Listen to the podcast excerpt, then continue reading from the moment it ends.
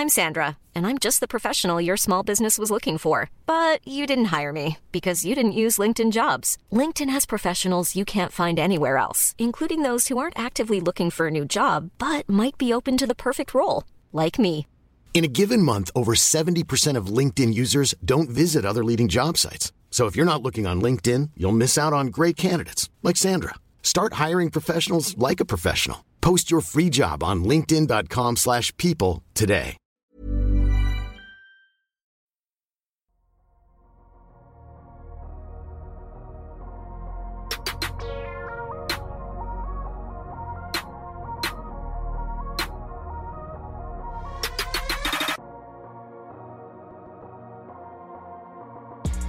Salut à tous, c'est Adrien, ravi de vous retrouver pour euh, un nouvel épisode du Duck Hebdo NBA Podcast, un nouveau podcast estival cette semaine.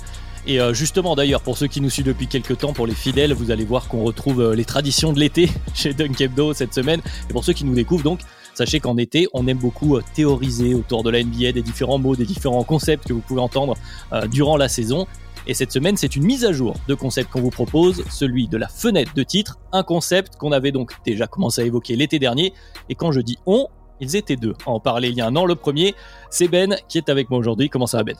Ça va très très bien Adrien. Effectivement, petite mise à jour parce qu'on en a parlé l'année dernière et on a eu le nez creux, on a fait des erreurs. Donc ça méritait d'être mis à, mis à jour. Et justement, je disais, vous étiez deux et le deuxième, il est aussi de retour, c'est Madiane. Comment tu vas Madiane? Eh ben, épuisé de, du week-end, mais, mais prêt pour, euh, pour un podcast théorique que j'adore. Ah, donc peut-être un Madiane calme cette semaine. Euh, en tout cas, ça vous fait un teasing pour le podcast cette semaine. Et avant justement de rentrer euh, dans ce sujet de la fenêtre de titre en NBA, rappel traditionnel bien sûr, vous pouvez nous retrouver sur les plateformes de podcast, sur Twitter, sur YouTube et ailleurs maintenant Ben. On est des TikTokers, Adrien. Est-ce que c'est le mot qu'il faut utiliser? Je ne sais pas. Je suis vieux. J'ai dû taper dans Google comment upload une vidéo sur TikTok. Donc effectivement, c'est compliqué. On est sur TikTok, at Pod. Pas podcast, pod. Donc n'hésitez pas à nous suivre là-bas. On, a, on commence à mettre en place des petits clips extraits du podcast et vous en trouverez là-bas. Donc n'hésitez pas à nous suivre. Je pense que ça s'adressera à la partie un peu plus jeune de nos auditeurs, mais n'hésitez pas à nous suivre là-bas. Une déclaration euh, plein de vieillesse. Euh, ben, bienvenue dans l'équipe des, des vieux. Ah, c'est Ben. chaud, ouais, c'est chaud. Mais voilà, le rappel protocolaire a été fait avec une nouveauté donc. Et euh, c'est l'heure de marquer une petite pause. On se retrouve pour notre épisode de cette semaine chez Dunk Hebdo pour parler fenêtre de titre.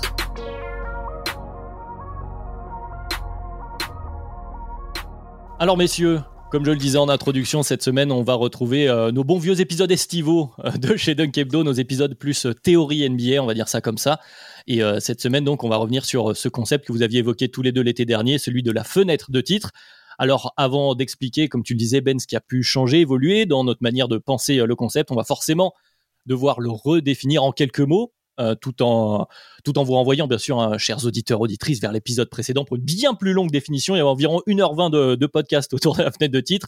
Mais donc, pour la redéfinition euh, plus rapide de ce début de podcast, Ben, tu as la priorité alphabétique. Comment on définit une fenêtre de titre en NBA Alors, euh, effectivement, pour un podcast extrêmement théorique, on vous invite à écouter celui de la- l'année dernière du 1h20. Euh, alors, pour en gros faire un résumé très très compact, on va dire que la fenêtre de titre, c'est la capacité à une équipe à répéter le statut de contender d'année en année, euh, statut contender qu'on a également dé- défini et qu'on peut-être on va redéfinir cette année, hein, mais traditionnellement qui est défini comme celui d'être un des favoris au titre. Et puis ce qu'on avait un peu mis en avant dans ce podcast-là, c'était la définition double de la fenêtre de titre entre une fenêtre théorique qui serait celle de l'été en fait. Donc euh, les favoris pour le titre à ce moment-là, en ce moment, au moment où on enregistre le podcast, et puis les favoris au titre pratiques qui seraient à l'entame des playoffs, là où d'autres facteurs entreraient en compte, comme le seeding, les états de forme, etc. Donc encore une fois, aujourd'hui, je pense qu'on va plus euh, axer notre propos sur les favoris à l'heure actuelle, ceux qui sont là pendant l'été, c'est-à-dire ce qu'on va appeler euh, tout bonnement les favoris théoriques au titre. Ah, donc il y a cette notion de contender, de fenêtre de titre qui est un peu différent. Madiane, est-ce que tu veux rajouter quelque chose toi autour de ça, notamment parce que tu étais là l'année dernière, s'il y a des choses qui, te, se sont apparues depuis?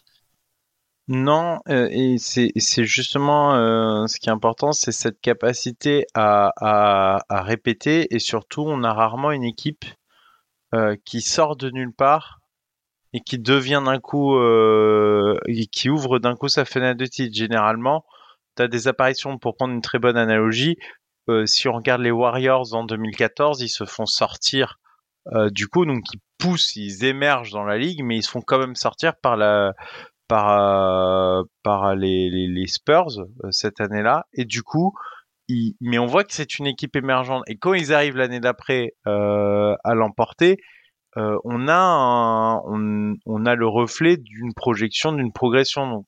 On ne passe quand même que très rarement de rien à tout euh, dans, les containers, sauf euh, sauf cas très très très très rares. Oui, vous l'avez bien dit dans l'épisode. On va beaucoup euh, faire de, comment dire, de rappel de cet épisode-là, mais, mais, forcément qu'il y avait plusieurs critères qui rentrent en compte. Que Ben avait notamment parlé du fait que bon, les favoris, par exemple, de Vegas, on les retrouve souvent en fin de saison. Il y a quelques facteurs qui peuvent s'expliquer, mais voilà, on va beaucoup faire théorie contre pratique. J'ai l'impression euh, aujourd'hui, en tout cas cette année. Euh, du coup, bah, mettons les pieds dans le plat directement. Euh, il s'est passé quelque chose cette année. Il y a eu ce titre de 2023 euh, et pas que le titre. Il y a le titre des Nuggets. Je vais mettre les deux en parallèle forcément. Le titre des Nuggets, le run du 8 qui sont pas passés loin et qui nous obligent peut-être à revoir certains points. Euh, ben, forcément, ça change des choses parce que les Nuggets, mine de rien, tu les avais vus. Tu les avais peut-être un peu vus quand même l'été dernier. Effectivement, j'ai balancé l'extrait sur Twitter. J'avais mentionné les Nuggets. Après, on a dit beaucoup de choses dans ce podcast. Euh, réécoutez-les, réécoutez-le avec un peu de d'empathie parce qu'il y a quand même des, des, des, certaines erreurs. Effectivement, euh, en 2022, on avait établi cinq critères pour déterminer euh, quelles équipes comptaient parmi les favoris et euh, plus largement quelles équipes avaient euh, une fenêtre de titre ouverte. Et on avait expliqué que globalement, la plupart des équipes remplissent trois 4 voire 5 critères. Là où le titre des Nuggets est assez étrange, c'est qu'ils en remplissent que 2 sur les 5. Si en gros, je reprends la liste rapidement, être parmi les 5 favoris à Vegas, c'était le cas des de 19 des 22 derniers champions. Ils n'étaient pas dans le top 5 à Vegas, ils étaient même 9e à Vegas, c'est-à-dire que depuis 2000-2001, c'est l'équipe, c'est la plus grande surprise en termes d'équipe titrée. Personne n'avait été aussi loin à Vegas pendant la pré-saison avant d'être titré. Ensuite, il y avait euh, l'idée de, des dépenses, qui avait beaucoup mis en avant Madiane, d'être dans la luxury tax. Ils y étaient. Donc ça, c'est validé. Il y avait ensuite l'idée d'être un contender l'année d'avant. Euh, ça, on en avait parlé. Il y avait des critères qui avaient été mis en avant dans un article de Jared Dubin. Ils n'étaient pas, d'après ces critères-là, contender l'année d'avant. Les, les Nuggets au moment du titre de 2023. Ensuite, le MVP à l'entame de la saison, validé. Nikola Jokic était MVP. Et enfin, le critère des deux MVP deux années avant le titre en question. Jamal Murray est passé pas loin, Aaron Gordon est passé pas loin, mais il n'avait pas deux MVP en fait, euh, deux All-Star, pardon, deux All-Star dans leur euh, dans leur deux All-Star dans leur euh, dans leur effectif. Ce qui fait donc qu'en fait on a une équipe qui a deux critères sur cinq, et là ça nous amène à nous poser des questions parce que pourquoi on n'a pas vu Denver, qu'est-ce qui s'est passé, est-ce que nos critères doivent, doivent être remis en question. Donc ouais, c'est un petit peu compliqué ce titre de Denver. C'est pour ça que je voulais remettre ça sur le parmi les podcasts à traiter cet été parce que ce, ce titre-là, il a fait un peu mal à notre théorie. Et, et si le hit avait gagné, autant vous dire qu'on jetait euh, la quasi-intégralité de la feuille. Bah paradoxalement un peu moins les gars parce que le hit était dépensier, ils n'étaient pas dans le top 5 à Vegas, ils n'avaient pas le MVP, mais ils étaient, ils auraient peut-être validé le, la partie contender MVP. Ils en auraient eu 2 sur 5 aussi. Ouais, Donc, ça aurait été pareil. Donc une nouvelle fois, on a aussi cette opposition entre, tu l'as rappelé Ben, la théorie à l'été et puis ce qui arrive juste avant les playoffs, parce que quand on arrive plutôt au, comment dire, aux critères statistiques juste avant les playoffs, là, Denver, voilà, au fur et à mesure de la saison, on a vu euh, notamment ces questions autour du niveau de Jamal Murray à revenir, où là, il, il se rapprochait peut-être un peu plus de ce, de ce qui était possible. Euh, notamment, voilà, on peut en parler euh, sur. C'était une très très forte attaque, et c'est ça, notamment, qui les mettait dans ces critères-là. Madiane, toi aussi, du coup, est-ce que ça remet en question pas mal de choses, ce titre des Nuggets, pour toi? Euh, ça en remet en question sans en remettre en question. Euh, je pense que l'aspect euh, joueur MVP euh, n'est pas le reflet finalement de la, de la bonne chose à penser, je pense, pour un contender. Et si je devais revoir ma copie, par exemple, euh, je pense que le MVP n'est pas vraiment un bon critère. Et, et on en discutera quand on abordera le cas des Celtics. le terme MVP commence à me déranger dans cette définition typiquement. Après, euh, pas vraiment contender l'année d'avant. Pareil, je commence à y réfléchir parce qu'en fait, je me dis, c'est pas vraiment ça l'idée. L'idée est plus d'avoir, parce que est-ce que les Warriors sont des contenders en 2014 hmm, Franchement, pas vraiment. mais tu vois, ils rentraient pas dedans, du coup. Du coup, ils rentraient pas dedans, mais en 2015, qu'est-ce qui se passe? Ils, Certes, Curry gagne le MVP, mais du coup, ils, ils, sont, euh, ils rentrent, ils rentrent. C'est la pratique qui les fait rentrer dans les containers. Voilà. Et du coup, euh, je pense que il faut plutôt être une équipe qui arrive dans, dans un peu le seuil demi-finale de conf. Et, en fait, je l'élargirai plutôt en me disant, une équipe arrive, peut être euh, demi-finaliste de conf l'année d'avant et passer contender l'année d'après. Tu as toujours quand même ce critère du, joueur, le critère du joueur MVP. Vous l'aviez l'année dernière, parce que évidemment, en préparant ce podcast, euh, je, suis allé euh, vous réécouter religieusement. Et euh, vous avez évoqué ce critère, vous, vous l'avez pas mal élargi en, en se disant, c'est vrai que bon, MVP c'est peut-être un peu fermé. Il y a aussi des polémiques parfois sur certains, sur certains titres de MVP euh, dans, l'histoire de la NBA, mais surtout c'est l'idée d'avoir un joueur qu'on appelle gros, en grossièrement, on va dire chez nous, un top 10 des H20. Peut-être qu'on peut aussi, genre sur ce critère-là du joueur, du meilleur joueur, peut-être l'étendre là, avant de parler aussi des autres joueurs et des autres facteurs. Et est-ce que top 10 des H20 euh, suffit bah, là, là où je serais peut-être en désaccord avec Madiane. Ça tombe bien, tu l'avais dit en off, euh, Adrien, on était vraiment d'accord sur le premier épisode, on sera peut-être pas d'accord. Bah, je trouve que le, critère MVP, il est justement, c'est peut-être pour moi le seul critère qui doit rester parce que dans l'histoire de l'NBA, je suis désolé si tu t'appelles pas les Detroit Pistons, si tu t'appelles pas les Pistons de Détroit, faut être Kawhi Leonard en fait. Ça n'arrive jamais. Il faut toujours un MVP.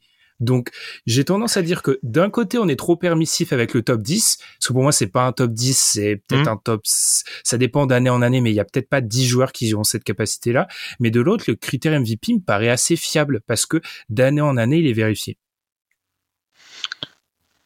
C'est là où c'est compliqué parce que en fait, euh, j'ai peur qu'on se retrouve à, avoir le critère MVP validé un peu par hasard avec euh, genre un Derrick Rose en fin de carrière qui valide sa enfin c'est un exemple. Hein, ouais, mais ça n'a jamais été le cas, Non, mais il y a eu un moment où on cherchait est-ce que dans toutes les équipes qui restent, il y avait des MVP Et je me souviens d'une conversation où je sais plus quelle équipe on mentionnait, on disait oui, c'est bon, ça valide parce que Derrick Rose et Derrick Rose, ils traînent dans les effectifs, oui, mais en fait, ça ne valide pas vraiment le critère parce que Derrick Rose n'a plus le rôle d'un MVP. Je pense que, je pense que ce critère MVP euh, est plutôt remplaçable par un critère plus restrictif sur euh, avoir un joueur. Avoir un MVP ne m'intéresse pas si j'ai un Kawhi Leonard euh, qui ne l'a jamais été en pleine santé. On, on peut discuter du fait que ça n'existe pas en 2023 mais euh, au moment où euh, les Spurs euh, tombent face aux Warriors, ils sont ils sont quand même en, fenêtre de titre semi-ouverte parce que ils ont que les Warriors à faire tomber et après ça peut être ouvert et enfin que les Warriors. Mais du coup ils avaient pas de MVP pourtant pour moi c'est enfin si ils avaient ils avaient Duncan à un moment mais enfin vous voyez l'idée c'est le critère MVP n'est pas celui qui fait que la valeur terrain change considérablement. Par contre, le critère top 5 des H20, c'est celui-là qui fait basculer une équipe d'une équipe où bon, ça va passer un ou deux tours, mais ça ira pas plus loin, à cette équipe peut gagner le titre. Avant de te renvoyer la balle, Ben, parce que là, forcément, il y a un espèce de petit match. Je suis un, peu entre les deux. Moi, ce qui me gêne avec le critère du MVP, c'est, alors j'allais dire le côté arbitraire. C'est pas si arbitraire que ça, mais on sait que le MVP, on le voit bien, le titre de MVP, les données alors j'ai pas envie de dire de manière cyclique, mais euh, dans ces, dernières décennies, on va dire ça comme ça, LeBron James parfois était le meilleur joueur et n'a pas eu le titre de MVP parce qu'il fallait un peu le donner à quelqu'un d'autre. Voilà, dans cette, dans, cette idée-là. Mhm. Donc forcément, il y a une espèce de cycle qui se crée et parmi les joueurs potentiels MVP, même s'il y en a un qui domine, eh bien les autres, il y en a un qui va faire une meilleure saison et qui va finir par récupérer un MVP. Certains pourraient arguer, par exemple, cette année, que euh, Jokic aurait pu être MVP et que finalement c'est Embiid qui est, qui est, un peu qui est un peu allé au forcing. Donc forcément, ça aide à ce qu'il y ait un MVP dans les fortes équipes puisque oui, il y a un de ces joueurs top 5 des H20. Disait Madiane si on resserre un peu, bon bah chaque année les 5 meilleurs joueurs de l'NBA sont candidats enfin, il y en a au moins euh, deux ou trois qui sont candidats pour être MVP.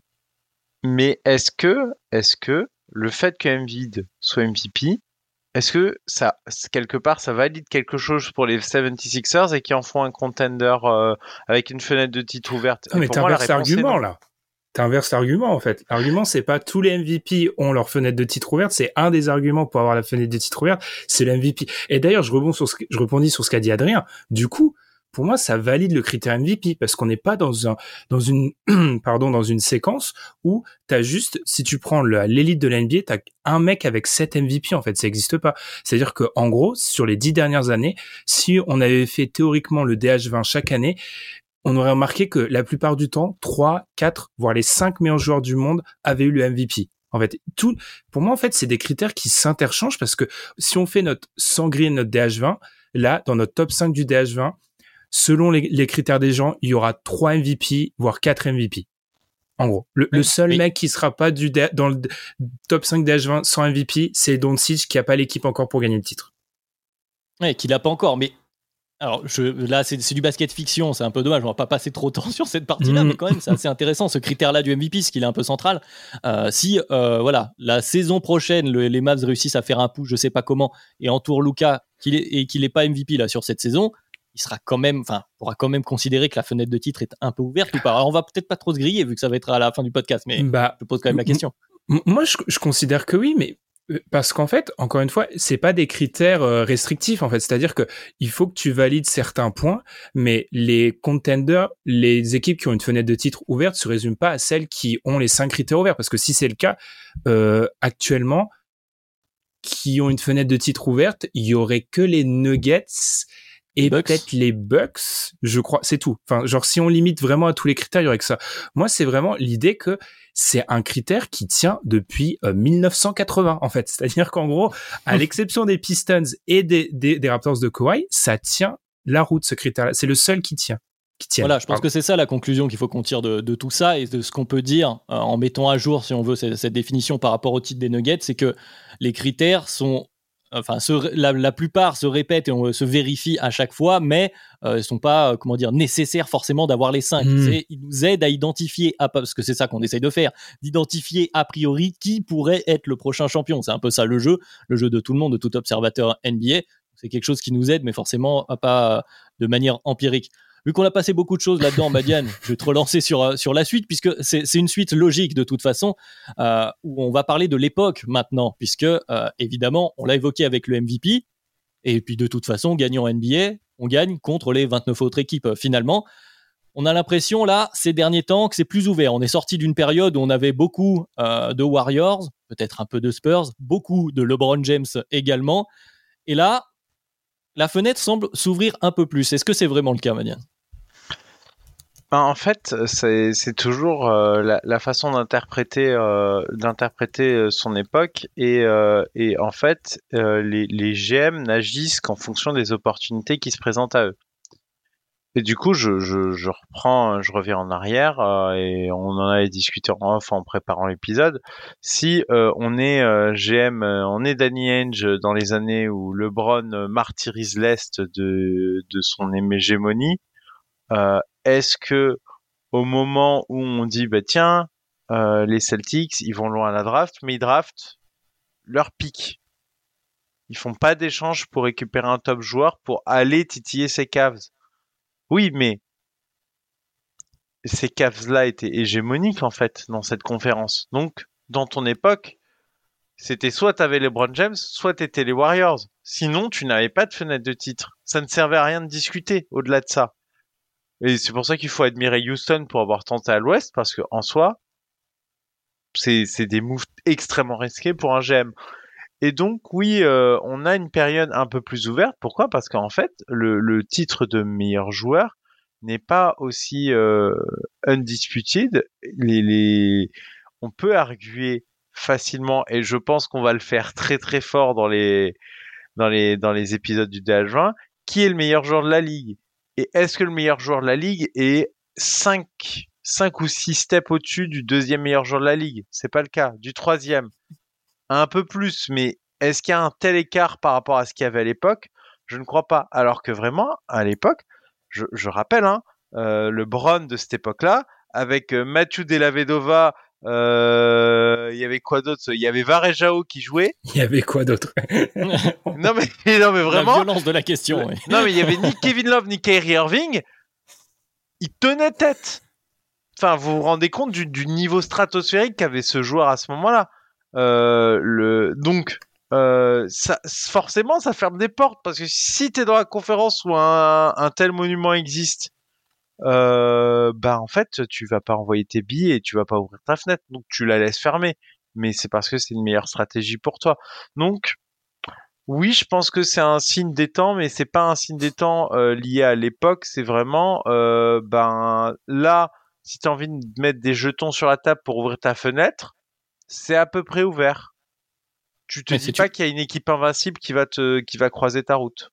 Mais voilà ce que j'allais dire, parce que tu as un peu assisté sur l'écart individuel, mais il y a aussi, sur, et peut-être surtout l'écart collectif, l'impression euh, d'avoir une équipe ou deux, ou euh, peut-être plus, mais en tout cas qui domine nettement et qui incite ou non donc les adversaires à faire le forcing, en tout cas intégrer bah, peut-être les autres critères, un des, des autres critères pour tenter d'ouvrir leur fenêtre de titre. Euh, Ben, tu partages euh, ce constat? Oui, exactement. En fait, il y a, il y a une double, une espèce de double raison. C'est d'un côté, comme l'a dit Madiane, c'est symptomatique. On aurait fait le DH20 encore une fois. On vous parle beaucoup du DH20. Préparez-vous, ça va arriver.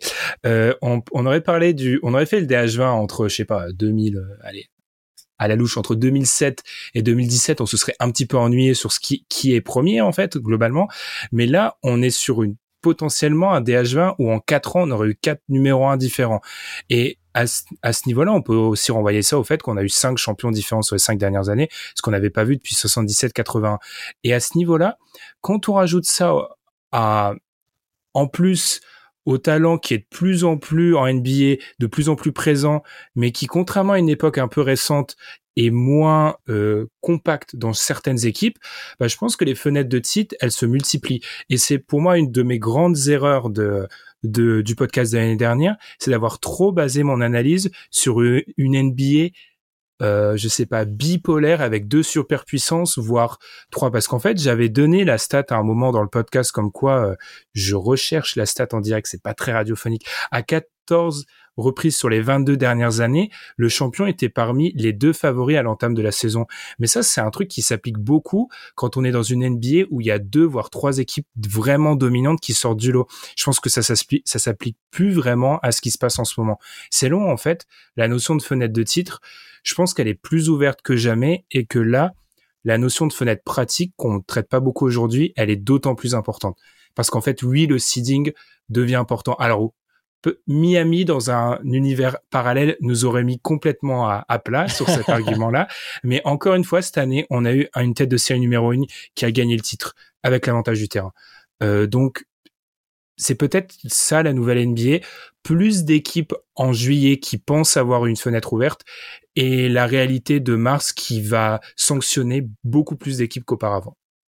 Et, Vas-y, Madiane, et du coup, euh, et du coup, en fait, le sens d'évolution de la ligue va vers vers vers euh, cet aspect-là, parce que si on regarde du coup à- à- dans ces époques où on avait deux équipes euh, ultra dominantes, euh, en fait, ils allaient à la luxury tax et ils payaient leur repeater chaque année après année pendant quatre ans, ce qui est quelque chose qui, franchement, si je le vois réarriver là, vu les conséquences que ça a de passer certains caps euh, dans le dans le salary cap et on renvoie du coup au podcast CBA qui qui sont vraiment excellents. euh, Tom et Amine font font, du, ont fait un très bon boulot là-dessus.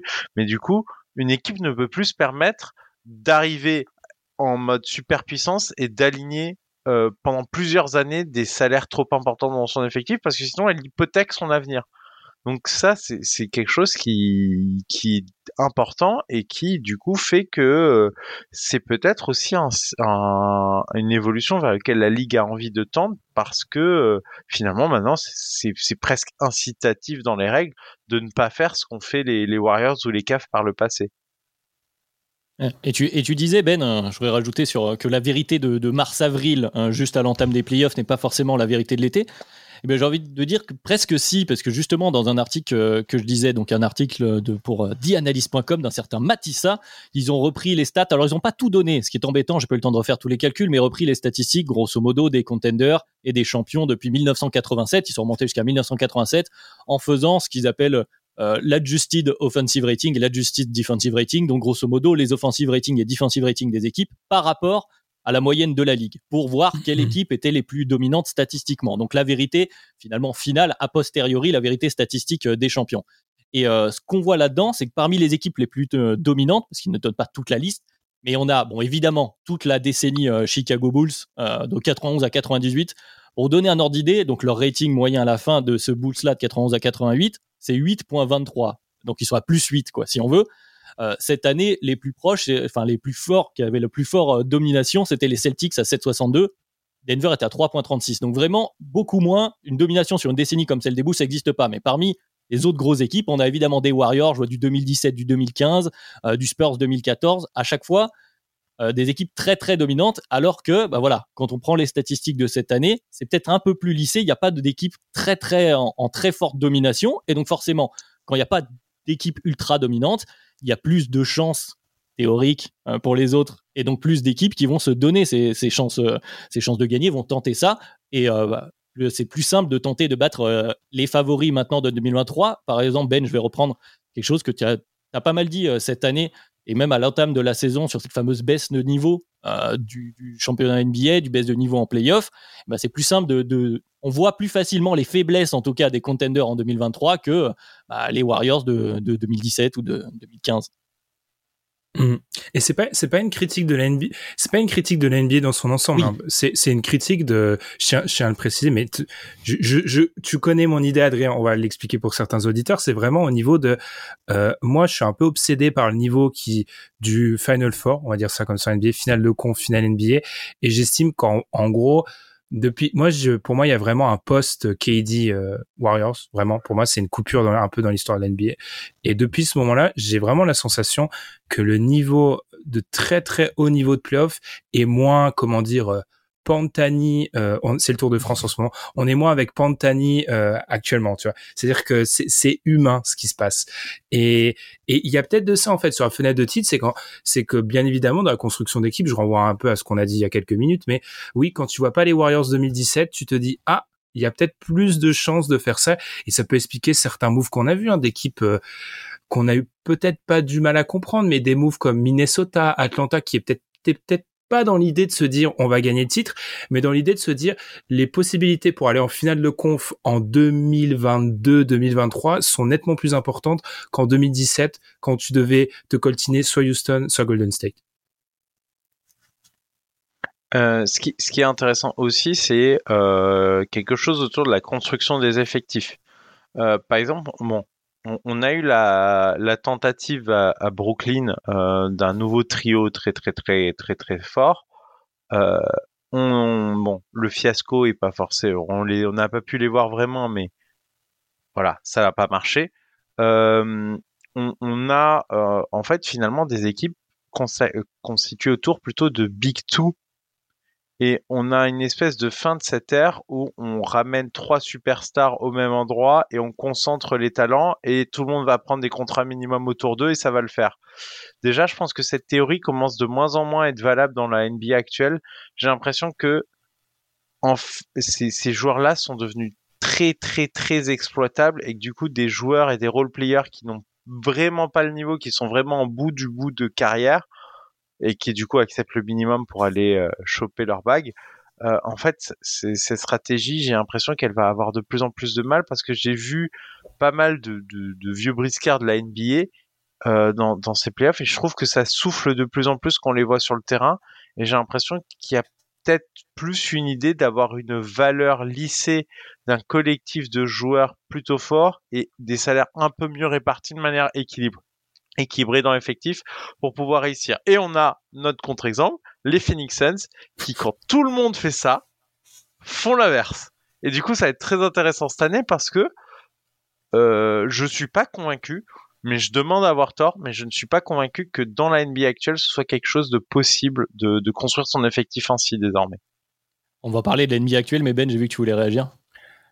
Je suis d'accord avec Madiane, mais je mettrai, je, par rapport à ça, on se retrouve l'année prochaine. Parce que moi, je fais partie, je fais partie des gens qui, je salue Constant, qui doit nous écouter, qui nous écoute, j'espère. je salue Constant. oh, la pression du boss. la pression de ouf. Je salue Constant par rapport à ça. Moi, je fais partie de ceux qui pensent que 2024 pourrait être un moment de bascule dans la NBA avec des joueurs majeurs qui pourraient changer de crèmerie. J'attends 2024 parce que cette espèce d'obsession du Big Three, c'est le résultat d'un environnement, d'une génération. On les connaît, les Browns, etc. C'est une génération, voilà, au crépuscule de sa carrière. Ok. La nouvelle génération n'a pas encore quand j'appelle nouvelle génération, euh, je vais donner les les Luca, les traits, etc. Vous voyez de quel, en gros, on est encore allez, à la serpe, on est entre la draft 2017 et la draft 2000, euh, je sais pas, 2018, 2019, 2020. Ces mecs-là ont pas encore bougé, en fait, pour la plupart. J'attends qu'ils bougent pour voir si l'ère des Big Three, elle est vraiment terminée parce que là on est dans une période un peu d'entre-deux où les vieux briscards font un peu du font font vraiment de la résistance et de l'autre les jeunes n'ont pas encore pris totalement le pouvoir. Quand ils vont prendre le pouvoir, j'attends de voir s'ils vont pas avoir les mêmes réflexes que les ceux d'avant. Ah, ça, va, ça, va, être effectivement intéressant à suivre, mais du coup, bon, la transition est toute faite puisque euh, Madiane, tu, tu l'as offert sur un plateau. Il y a un contexte assez NBA actuel parce que oui, vous avez euh, pu ergoter pendant 1h20 sur le concept de fenêtre de titre euh, l'été dernier. On vient tu, pendant une il est, trop, il est trop dégoûté d'avoir écouté le podcast. Tu remarques ça, De ne pas avoir pu participer euh, et pouvoir me battre également. Mais ça tombe bien, on va y remédier maintenant. Mais voilà, on vient de passer une autre demi-heure pour un peu faire une mise à jour, reparler de, de ce qui peut avoir évolué, peut-être aussi essayer d'anticiper de ce qui va arriver.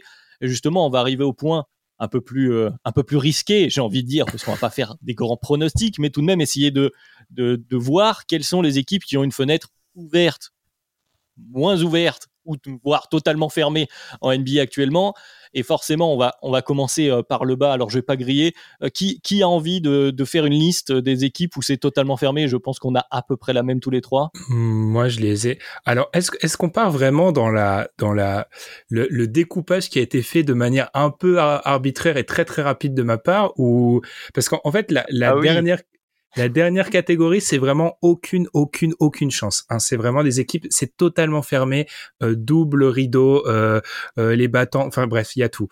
Si je dois me lancer, pour moi, les équipes pour lesquelles c'est complètement fermé, mais vraiment, on a Pistons, Hornets, Wizards, Rockets, Pacers, Magic, Spurs, Blazers, Nets, désolé, Bulls et Jazz. Pour moi, ce sont les équipes pour lesquelles c'est totalement terminé.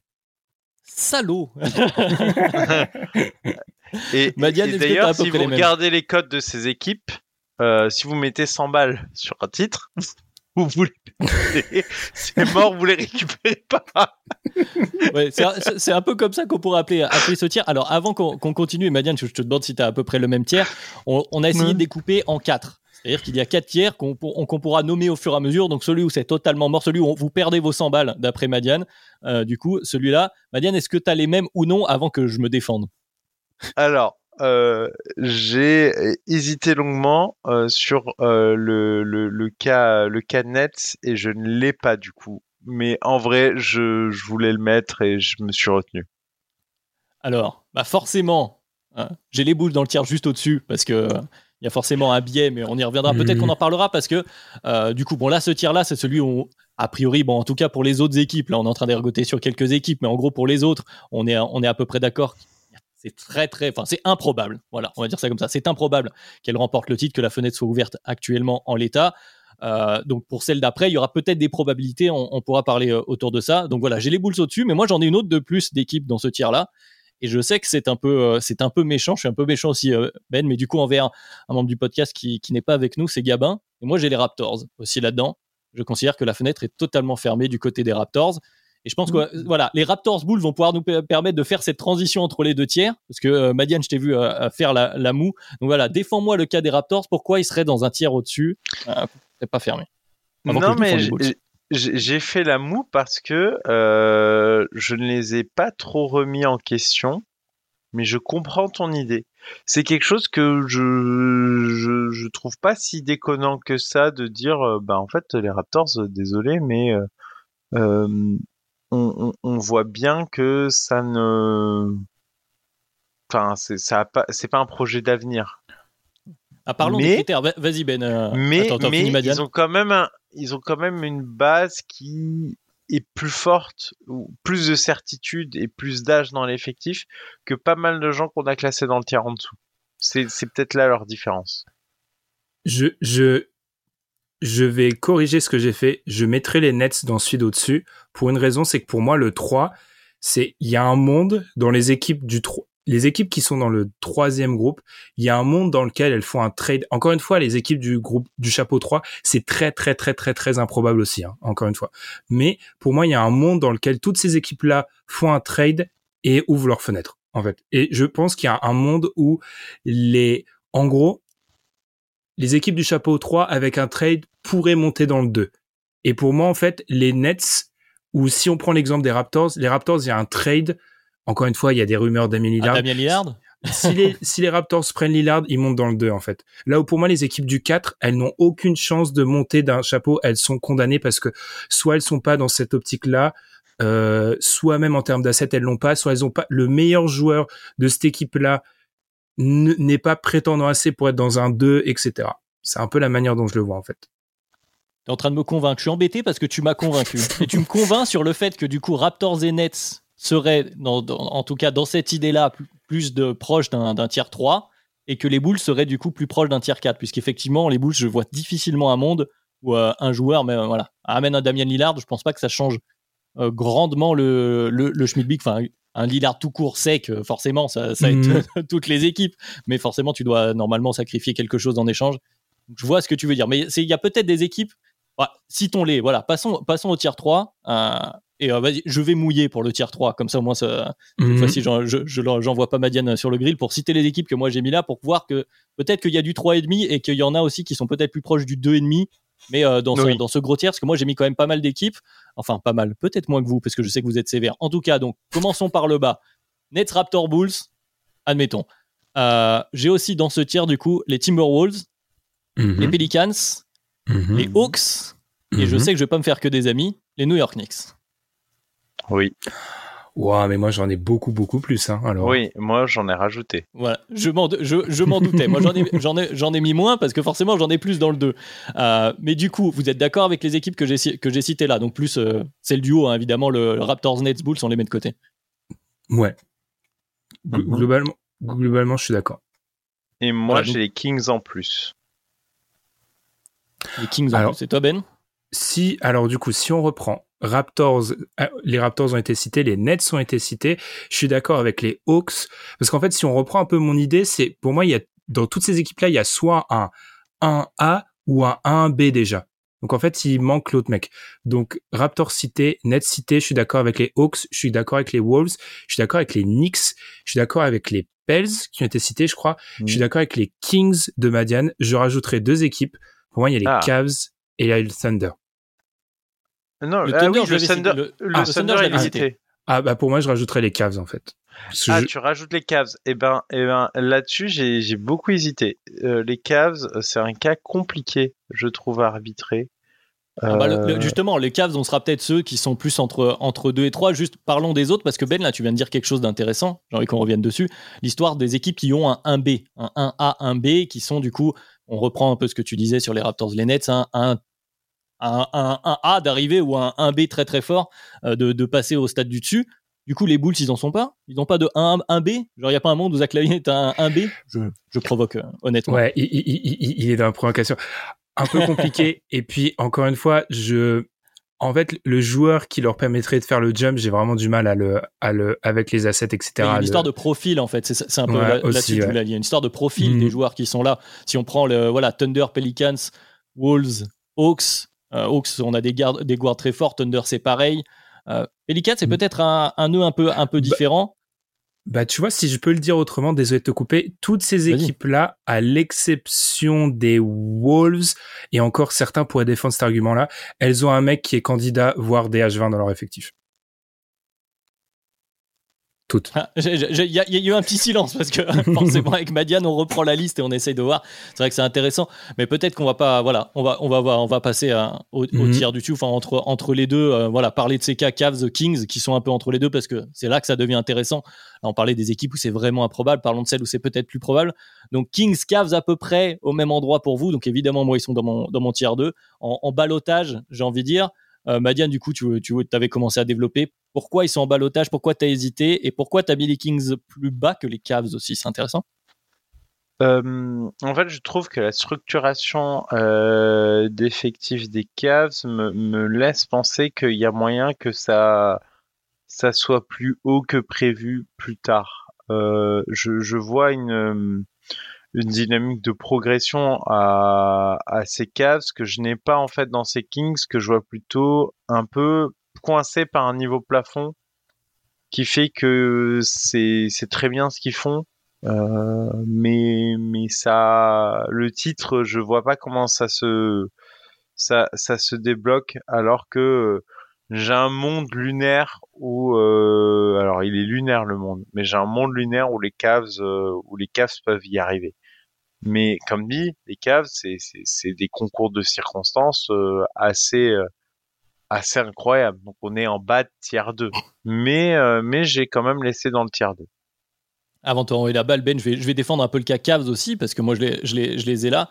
Il y a aussi un. Voilà, je vais leur apporter un argument statistique, parce que je vais reprendre l'article dont je parlais tout à l'heure, qui, qui trouvait qu'il y avait trois, y a trois profils d'équipes statistiques qui deviennent championnes depuis 1987, ce qu'ils appellent les équipes équilibrées. Donc bien sûr, souvent on parle de top 10 attaque, top 10 défense pour équipe équilibrée. Eux, ils ont du coup utilisé leur adjusted rating et donc en gros qu'ils ont plus, plus de 1.5 d'offensive et moins, moins 1.5 en défensive pour avoir une équipe équilibrée. Et cette année, il y avait deux équipes dans ce cas-là, les Celtics et les Cavs. Les Cavs en faisaient partie. Alors, équipe de saison régulière ou non, c'est déjà quelque chose qu'on a évoqué. Mais en tout cas, voilà, en termes de production, terrain, statistique en saison régulière, les Cavs sont pas si loin de faire partie des équipes qui pourraient être prétendantes au, titre. Alors, c'est qu'un critère parmi d'autres. Mais voilà pourquoi, pour moi, ils sont un peu plus hauts. Euh, ben, je t'en prie sur les Cavs et les Kings, du coup, qui sont peut-être pas loin. Les Kings sont plutôt, eux, dans les critères attaque. Euh, Kings comme Cavs, moi, ils sont un peu euh, victimes de ma manière de classer. C'est que j'ai considéré que dans mes, pour moi, mes premiers, mes chapeaux 1 et 2, alors, pour les 3-4, c'est un peu de la sémantique sur certains, sur certains aspects. euh, pour moi, j'avais considéré que vraiment, dans le 1 et dans le 2, je devais pas avoir plus de 10, 12 équipes, en fait. Parce que pour moi, en fait, ah, quand tu rentres dans le 2, tu rentres vraiment des équipes pour lesquelles, si euh, je tombe dans le coma et je me réveille dans 12 mois, je vais pas retomber dans le coma à la à l'annonce du, du champion en fait. Enfin, genre pour moi, il y a un monde dans lequel ces équipes-là sont sont championnes. Là où euh, les Kings et les Cavs, pour moi, oui, je retombe dans le coma. Donc en fait, elles sont un peu victimes de ça. Elles sont victimes aussi euh, du fait que la progression en interne, j'y crois, mais pour moi, elles ont des problèmes d'effectifs qui sont beaucoup trop importants. Le poste 3 des Cavs, le, ce lien entre petit back court et euh, front court des Cavs et la défense des Kings en fait. Petit spoiler, on parlera de la défense des Kings dans un épisode de Duncan Friends. Voilà, avec Adrien ici présent. Mais donc pour moi, c'est ces, ces limites-là qui m'ont pas permis de les faire rentrer dans le, les deux premiers chapeaux. Bon, pour les équipes du dessus, je vous je vais vous les citer une à une et comme ça on pourra donner des arguments mmh. euh, l'un ou l'autre plutôt que faire des, grandes listes parce que là c'était peut-être un, peu lourd hein, pour nos, mmh. auditeurs. Donc j'ai envie de parler d'une autre équipe qui pour moi est un peu dans cette range-là et pose pas mal de questions. Alors ça surprendra peut-être, mais j'ai envie de parler des Memphis Grizzlies. Alors il y a des questions hors terrain bien sûr, mais je serais assez curieux de savoir pourquoi, donc, manifestement, Memphis est dans. Parce que maintenant, on est dans le chapeau 2, on est bien d'accord? Oui. pour vous, Memphis est dans le chapeau 2. Euh, du coup, bah voilà, Ben vient de parler. Madiane, je t'en prie. Pourquoi Memphis est là de manière un peu plus sûre, peut-être, que les Cavs et les Kings ou pas? Euh, En fait, Memphis, c'est une équipe un peu bizarre à analyser parce qu'en fait, c'est une équipe qui, justement, aurait dû être l'équipe de jeunes talents qui montent et qui va et qui va percer un peu à l'image encore une fois de de cet exemple que j'aime bien de ces Warriors de version 2014 mais c'est une équipe qui s'est un peu euh, cassée au milieu. Et j'ai du mal à envisager une équipe qui est censée avoir sa trajectoire ascendante qui qui du coup a une dynamique où ça se passe pas très bien qui sortent pas spécialement avec les honneurs cette année en playoff parce qu'en fait ils se font sortir euh, un peu un peu vite et un peu sec par une équipe qui n'était pas très formidable. Je je suis pas admiratif de, l'équipe qui les a sortis, je la, la trouve pas très très forte et donc du coup euh, forcément euh, si déjà là tu en es tu tu sembles en être loin, tu as des problèmes hors terrain, tu as des incertitudes etc je vois pas en fait de manière sereine euh, comment tu pourrais réussir ton, ton push vers le titre. Ben, tu veux rajouter un mot hein, sur les Grizzlies? Euh, Pour moi, le, le monde dans lequel les Grizzlies remportent le titre, c'est le même monde que celui euh, des Warriors qui gagnent le titre en 2015 en fait. C'est-à-dire qu'en gros, il euh, Ja devient un top 5 euh, et gagne le MVP et devient un top 5 NBA en fait tout simplement ou l'un ou l'autre. Ne vous inquiétez pas, je n'ai pas de part dans le trophée de MVP. pas. mais, mais pour moi, c'est ce monde-là en fait. C'est là où pour moi, je les ai quand même mis dans le 2 parce que ils ont certaines, pour moi, en termes de qualité d'effectif, en deuxième, troisième option, en régularité sur de la saison régulière. Ils ont un peu tous ces, éléments-là, donc j'ai été obligé de les mettre. Pour moi, ils sont, beaucoup trop forts. Mais pour moi, le monde où les Grizzlies gagnent, c'est vraiment la ligne, comme l'a un peu sous-entendu Madiane, c'est vraiment cette ligne-là. Warriors qui est, il faut le rappeler, extrêmement rare. C'est-à-dire que, à l'exception des Warriors, au 21e siècle, il n'y a pas d'exemple. Donc, c'est un peu ça, moi, pour moi, les Grizzlies il y a quelque chose dans ce deuxième tiers de, de l'improbabilité toujours, quand même. C'est-à-dire que la fenêtre qu'on considère ouverte, où ça devient plus probable, comme tu dis, ce sera vraiment le tiers 1. Le tiers 2, il y aura toujours des arguments pour dire, bon, c'est quand même assez difficile pour que ça arrive. Je vous propose de remonter dans l'ordre des, des, standings de, de, cette saison, parce que c'est assez intéressant, et de savoir où vous avez placé une équipe qui a été éliminée, qui n'a même pas fait les playoffs, qui n'a même pas fait les play-ins. Je voudrais savoir ce que vous pensez des Dallas Mavericks. Maintenant, euh, du coup, on va le faire dans l'autre sens. Ben, les Mavs, est-ce que pour toi, ils sont deux où est-ce qu'ils sont un? Les Mavs sont deux. Euh, ils auraient pu être vraiment trois. Euh, c'est la jurisprudence Luka Doncic en fait. Il y a, y a, un monde dans lequel euh, tu as un des cinq meilleurs joueurs du monde. Euh, t'as il y, a une théorie dans le dans il y, a un monde dans lequel il, leur fenêtre est ouverte si euh, et encore une fois c'est un grand si s'ils retrouvent un Kyrie Irving qui qui joue beaucoup et qui joue à un bon niveau sans se blesser. Et encore une fois on parle beaucoup de Kyrie hors terrain mais la dimension sans se blesser est peut-être encore plus improbable que sa capacité à rester concentré sur le basket pendant un an. Passons.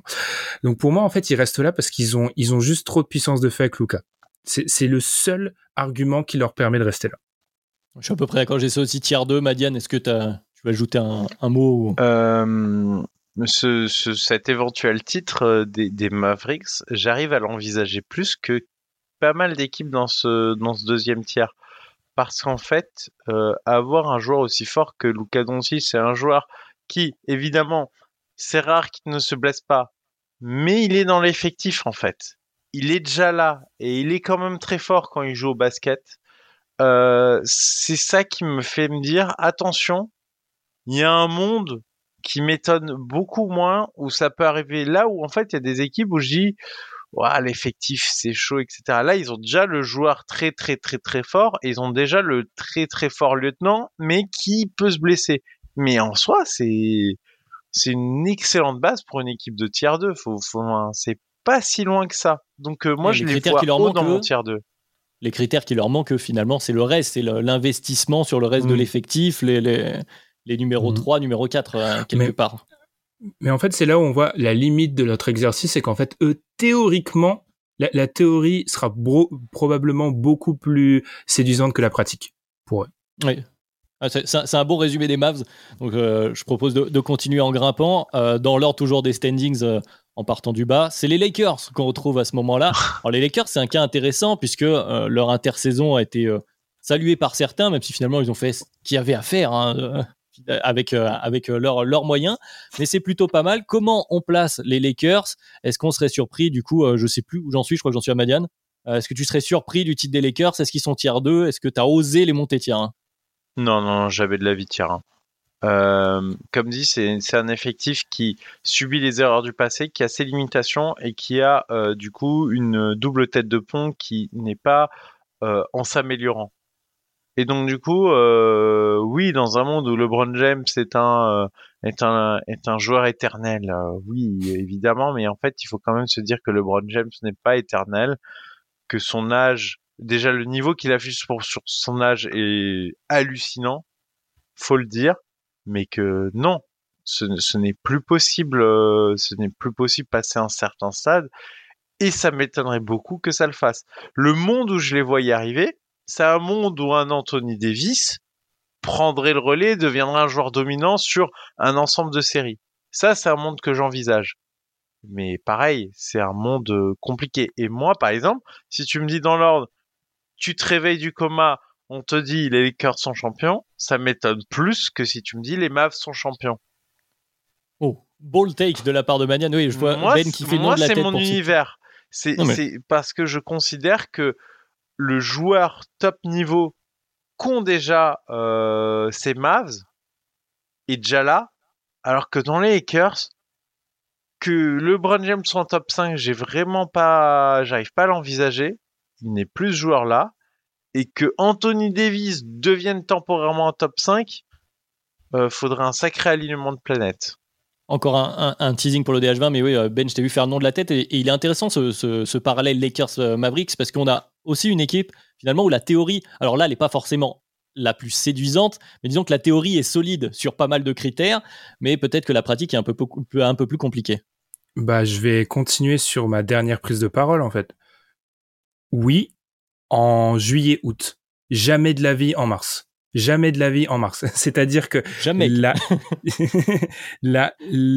concrètement, la construction d'effectifs des Lakers est beaucoup plus cohérente pour viser le titre en mars et en avril que celle des que celle des euh, que celle des Mavs. Là où je- j'entends Madiane, c'est qu'en fait l'argument de Madiane, c'est de se dire qu'en fait ils ont le top 5 slash MVP, on met le nom qu'on veut sur le critère là, et en fait c'est peut-être le critère le plus important. Là où je l'entends.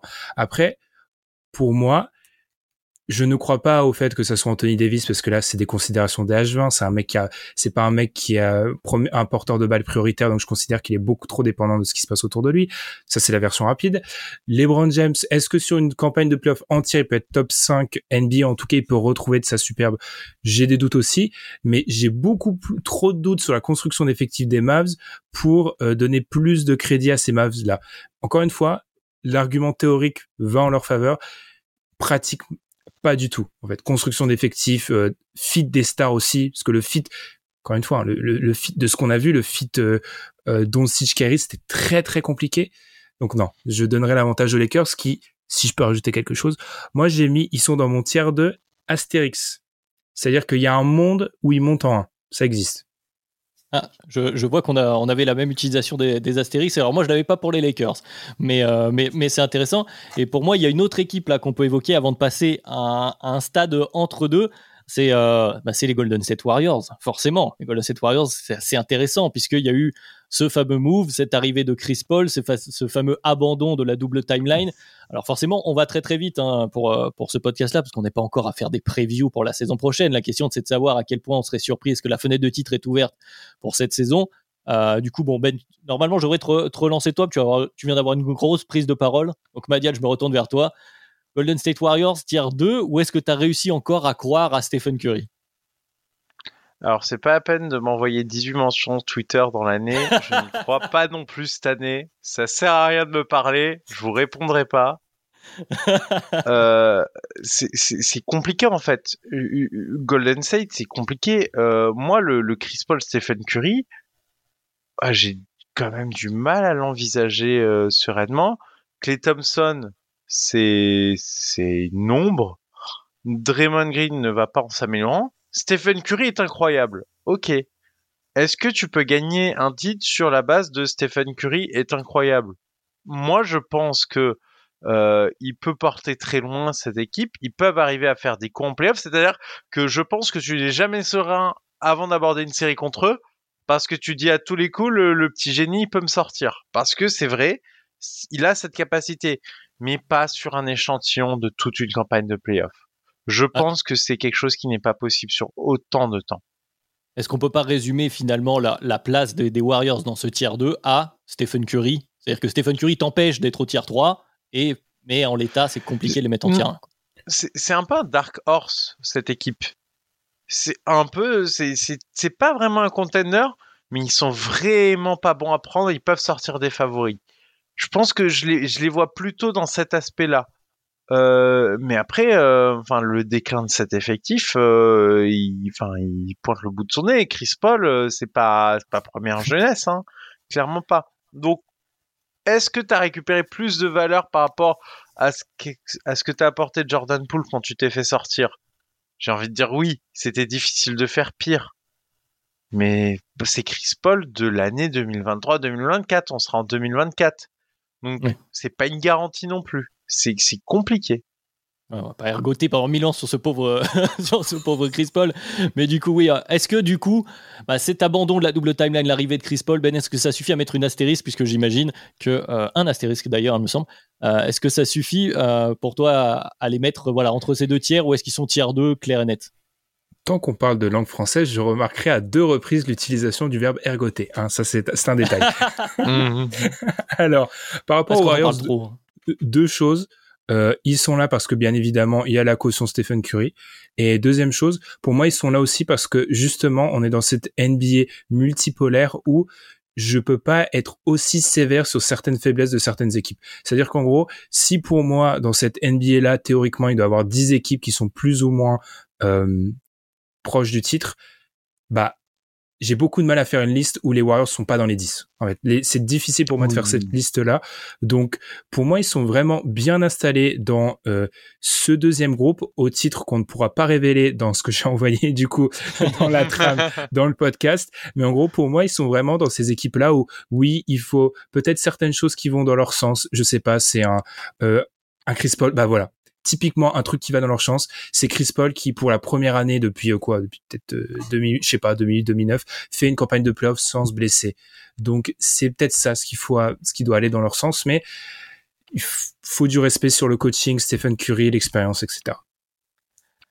La, prochaine équipe, si on monte dans les standings, je vais la mettre de côté puisque c'est le finaliste NBA de cette année. Je pense que ce sera intéressant de, l'évoquer. Je pense que les deux finalistes, on finira par eux d'ailleurs, pour voir où vous, les, où vous, les, avez, où je les ai aussi euh, évidemment. Et euh, en continuant de monter, la prochaine équipe, c'est aussi un cas intéressant et c'est un nom qui a été évoqué déjà dans ce podcast-là. Ce sont les Los Angeles Clippers. Et les Clippers, hum, hum, hum. c'est une vraie problématique. C'est-à-dire que les Clippers, euh, si on prend les critères à froid, à peu près tout est là. Ben, est-ce qu'on y croit? Est-ce qu'on les a mis tiers 1 Est-ce que les blessures, est-ce que les blessures sont un facteur trop important finalement? Euh, Moi, ils sont deux. Il reste deux. Euh, les, oui, oui, les blessures sont un facteur trop important. De toute façon, c'est l'équipe la plus dure à classer de ce groupe-là. Parce que pour moi, en fait, tu peux me défendre, tu peux venir et me dire ils sont trois parce qu'ils feront jamais une campagne de playoff en bonne santé et je pourrais te dire tu as totalement raison tu pourrais me dire ils sont un parce que Kawhi Leonard était le meilleur joueur sur le terrain du match 1 de la série entre les Suns et les Clippers largement dans un affrontement où il avait Devin Booker et Kevin Durant. Et je te dirais oui, tu as peut-être raison. Donc pour moi en fait, ils sont deux. Ils sont deux parce que l'effectif reste pensé pour gagner le titre et ça c'est important aussi. Faut noter que l'effectif et la direction de la franchise va dans ce sens-là parce que ils ont toujours ce mec qui est top 5 DH20 sauf qu'il est un match sur une campagne de playoff et que ça commence à devenir un petit peu compliqué et qui justement teasing il nous pose d'énormes problèmes pour le DH20 Kawhi Leonard mais pour moi ils y restent parce que il y a à la fois cette puissance de feu, cette volonté de construire une équipe, une équipe qui va au titre, et puis euh, l'effectif reste solide, très très solide. Donc pour moi ils sont là, mais eux oui c'est le concours de circonstances favorables quoi, tout simplement. Ah bah, justement, pour faire euh, entre les deux, Madiane, tu seras l'arbitre du coup, parce que moi je les ai en 1, mais tout simplement sur tout ce que tu viens de dire. Alors oui, les blessures, euh, oui, les blessures. C'est-à-dire, comme tu dis, j'entends tout à fait. Et d'un autre côté, si je reprends l'analogie que vous avez pris euh, tous les deux, si je, je, tombe dans le coma et je me réveille et, vous me dites les Clippers ont gagné, je te dis ah, ils ont été en santé, ok. Et c'est tout, en fait. Tout le reste des critères y sont. C'est-à-dire que je vois le monde où si tout le monde est là, ils ont le niveau de jeu, ils ont l'investissement qui est, mis. En tout cas, là, en 2023-2024, euh, tu me dis les Clippers finissent par être la meilleure équipe au bout. Alors, il y aura forcément des circonstances favorables. Ça aussi, c'est quelque chose que vous avez évoqué dans le podcast de l'année dernière. Tous les champions ont des circonstances favorables, que ce soit pour eux ou entre guillemets contre leurs adversaires. Forcément, ça sera là. Mais pour moi, les Clippers font partie des équipes qui sont clairement potentiellement, euh, si on met les 100 balles, Madiane, je pense pouvoir les retrouver si on les met sur l'équipe. Je le ferai pas, spoiler. Ouais, je sais pas. bon, Madiane, pour aucune équipe. ou déjà, faites-le pour aucune équipe, ne pariez pas d'argent sur la NBA. On est assez bien placé pour savoir que faire des pronostics, c'est rarement, c'est rarement facile. Bon, Madiane, du coup, tu arbitres euh, Clippers euh, tier 2 Ouais, numéro 1 de mon tier 2. Mais c'est, en fait, c'est dur à classer, c'est un espèce de, de tiers en, à lui tout seul, c'est-à-dire c'est l'équipe qui est faite pour, ça, mais en fait. C'est comme euh, Kawhi, à l'image Mais moi, au bout d'un moment, je crois que ce que je vois, mais regardez, on, on, on, on, regardait les statistiques des joueurs en isolation et sur l'échantillon de match qu'a joué Kawhi en playoff, 1,44 et tu regardes ça et tu dis c'est pas possible. 1,44 c'est même Damien Lillard je me souviens qu'il avait éclaté les stats en isolation, je sais plus où c'était, mais l'échantillon est fait pour Kawhi. Nuggets, ouais. Non hmm. mais voilà, c'est on est dans ce genre de range là où on se dit c'est stupide, mais jamais ça n'a jamais réussi et ça fait un moment qu'il est là. Ça n'a jamais réussi aux Clippers. Voilà. Après, c'est toujours pas et plus le temps passe, moi ça arrivera peut-être, mais euh, voilà. bon, c'est la grande énigme. Plus le temps passe, plus le corps il est abîmé visiblement. Bien sûr, bien sûr. Non, mais il y a plein de facteurs qu'on ne connaît pas. Il y a des choses qu'on ne sait pas sur les, comment dire les états médicaux des joueurs. Hein. On peut on peut que supposer effectivement. Mais c'est voilà, de toute façon, comme tu l'as très bien dit Ben, c'est quelque chose dont on va reparler probablement en longueur, en tout cas pour présenter le TH20 parce que c'est une vraie mmh. problématique. Et les Clippers sont totalement à l'image de leur franchise player, mais aussi de leur lieutenant. Hein. Il y a aussi euh, tout un tas de questions autour euh, de Paul George. Donc passons à au-dessus. Passons à au-dessus. Passons à une équipe euh, dont on avait envie de parler forcément. Bah tiens, Madiane, tu les avais évoqués. Ce sont les Phoenix Suns qui ont fait un, de sacrés moves cet été, de sacrées tentatives, peut-être à contre contresens de tout ce qu'on veut dire sur la fenêtre en 2023. Peut-être, peut-être pas. Les Phoenix Suns, la fenêtre est ouverte. Ils sont tiers 1, Madiane, quand même. Ouais, oui. Mais c'est 1, c'est tiers 1 avec tout mon scepticisme où je me dis peut-être que j'ai tort. On sent d'ici. Hein. Non, mais en fait, c'est ça, c'est un tir Évidemment que c'est un tir quand même, trop de talent, etc. Mais moi, par exemple, c'est les questions que je pose sur l'effectif, c'est euh, c'est qui qui crée pour les autres? Ah, ça va être Bradley Bill à la main, les gars. Waouh, je suis sceptique quand même. Mais le talent est là. Il y a beaucoup de talent. Et en fait, tu peux gagner au talent. Tu n'as pas besoin d'être forcément une immense force collective. Il y a peut-être moyen de gagner au talent. Mais Ben l'a dit, on leur pose les Nuggets, euh, on pose Nikola Jokic au milieu de leur salon. Qu'est-ce qui se passe? J'ai des doutes, j'ai des affreux doutes. Euh, quid du niveau de Kevin Durant? J'ai d'autres doutes, etc. Mais bon, tu peux pas accumuler autant de joueurs forts euh, sans, être tiers quand même. C'est ce serait ne pas respecter. Mais je, je demande à voir. Je demande à voir. Ben, est-ce que tu les as aussi en bas du tiers 1 ou est-ce que tu les as mis tiers 2 ils sont dans le 1, mais je remarque que je pense que j'ai des équipes dans le 2 qui sont dans votre 1, même plusieurs. Euh, pour moi, les Suns sont dedans parce qu'en fait, là où leur pari est hasardeux, je pense, de base. C'est-à-dire qu'en gros, on en a parlé en off, hein, mais leur pari, c'est de, de battre les équipes sur de l'ISO, de, des meilleurs joueurs ISO de la NBA sur du mi-distance, avec une protection de cercle douteuse et sans création pour les autres, ce qui est quand même rien qu'annoncé comme ça, paraît plus que douteux pour aller gagner un titre. Euh, je peux pas leur enlever le fait que et c'est constant qu'il répétait souvent, c'est l'équipe qui a posé le plus de problèmes aux futurs champions en titre largement se dire qu'il y, a eu 2-2 dans cette série et euh, Devin Booker a été étincelant. KD a peut-être été un peu en dessous, mais ça reste Kevin Durant. Donc moi, je suis obligé de leur donner ce respect-là avec un vrai training camp, avec ok des role players qui seront euh, comment dire, des role-players qui seront, oui, fait peut-être la fin du banc sera fait de brick et de broc, mais encore une fois, revenons dans notre contexte, on n'est plus en 2017 où le niveau de jeu pour entrer sur une finale de conf ou une finale NBA c'est est, euh, drastique. Donc je pense qu'il y a pas mal de joueurs qu'ils ont intégré cet été qui sera peut-être ce seront peut-être pas des joueurs positifs sur des moments de haut niveau en playoff mais ils pourront jouer. Donc ils sont dans cette ils sont dans ce premier tiers, assurément. Pour moi aussi, et justement, tu as, pointé du doigt ce que je voulais dire, c'est euh, le contexte, c'est un peu quelque chose qu'on a répété là dans ce podcast, il y a le contexte et la concurrence, c'est-à-dire que les Suns, en l'état, font partie des, des potentiels gagnants au bout. Oui, certes, il y a Jokic en face, c'est compliqué. Il y a un monde où Jokic, euh, je le souhaite évidemment pas, il y a un monde où il ne croise pas la route de Jokic, blessure, sorti par une autre équipe, que sais-je. Euh, voilà, circonstances favorables. Les, les Suns sont quand même pas si loin avec justement bon, ce pari qui semble anachronique, qui semble un peu surréaliste, un pari très euh, 2K MyGM finalement, où on accumule des, des shotmakers de très haut niveau. Peut-être que ce sera Booker à la création, j'en sais rien, hein, euh, de, de, ce qu'ils vont tenter en termes de système offensif, ou peut-être que ce sera à toi, à moi, chacun son tour. Mais il y a un monde où ces, ces gars-là, il y, a, trop de talent. Donc pour moi aussi, ils sont un. Et, euh, et, pour faire la transition ensuite, Ben, là, tu viens de dire que tu as probablement des équipes qu'on a un dans le 2, etc. Moi, c'est une équipe où il y a un astérisque à côté. Et c'est intéressant, c'est les la, la, prochaine équipe dans les standings. C'est les 76ers. Évidemment, l'équipe du MVP en titre, Bon, le critère du MVP, du coup, il est bon. Euh, Joel Embiid fait partie de cet effectif. Mais euh, maintenant, la question, c'est est-ce qu'il y aura le fameux lieutenant James Harden Et est-ce que vraiment les 76ers sont des contenders? Est-ce qu'ils sont tier 1 Est-ce qu'ils sont tier 2 Ben?